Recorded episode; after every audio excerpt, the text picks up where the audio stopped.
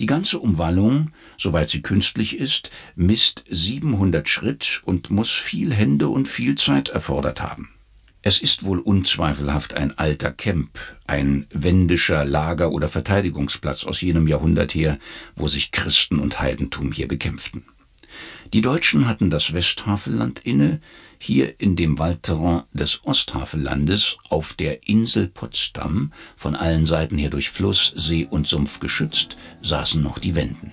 Hier hatten sie ihre letzten Stätten, ihre ausgedehnten Begräbnisplätze. Einzelne Striche sind mit Waffen und Totenurnen wie besäet.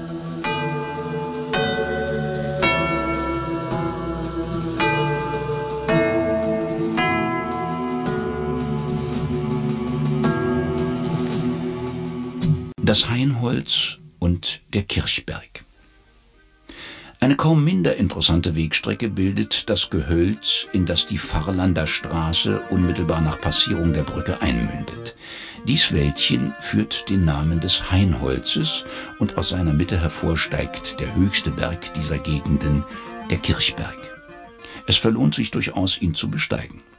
Seine Höhe ist 270 Fuß.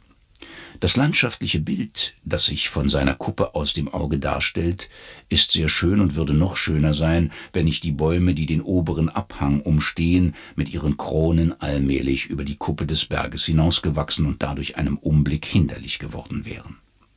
Wo er sich indessen bietet, ist er von großem Reiz und dem Wald- und Wasserpanorama nah verwandt, das ein Blick von den Müggelbergen gewährt. Wie der Königswall unten, so ist die Kirchbergskuppe hier oben ein ergiebiges Feld für die Konjekturalhistorie. Wie jener als ein Camp der Wenden, so wird dieser als eine Opferstätte bezeichnet. Sehr leicht möglich, aber sehr schwer nachweisbar.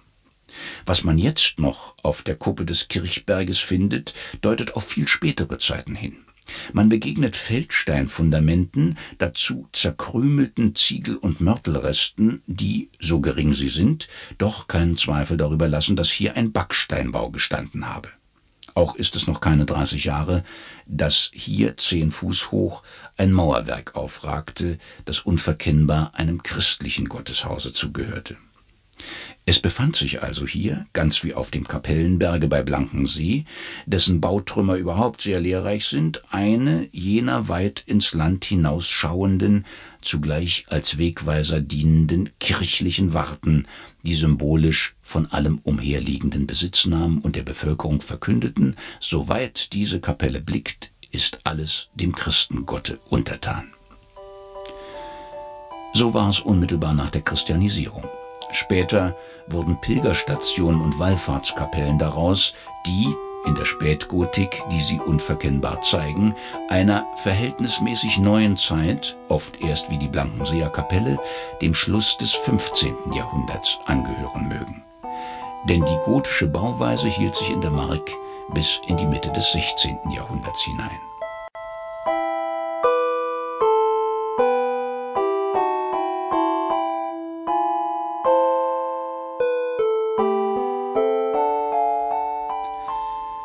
Dorf Pfarrland, sein Amtshaus, seine Kirche und Pfarre. Eine offene Stelle, wo nur Hagebutten und verzwergte wilde Kirschen stehen, gestattet uns auf der sonst in ihrer Aussicht beschränkten Kuppe einen vollen Blick nach Nordwesten zu. Der nächste Punkt ist Pfarrland. Wir steigen, um uns den Weg zu kürzen, den steileren Abhang des Berges hinunter und nach zehn Minuten haben wir rechts und links, flach wie die Tenne, die Farlander Feldmark. Pappeln und Elsen fassen die zahlreichen Wege ein, Schlickmühlen stehen an den Gräben hin, bereit, um die Regenzeit, wenn alle Felder zu Inseln geworden sind, ihre Tätigkeit zu beginnen. Im Ganzen eine reizlose Landschaft, gleich arm an charakteristischen wie an Schönheitspunkten. Nicht viel günstiger wirkt Farland selbst. Von dem dichterischen Reiz, mit dem unser märkischer Poet par excellence dasselbe zu umkleiden wusste, ist wenig zu entdecken. Wir passieren es also, um jenseits desselben den Siebhund kennenzulernen, der in einem gleichnamigen Gedichte, der Siebhund bei Farland, noch über die Dorfesherrlichkeit hinaus eine poetische Glorie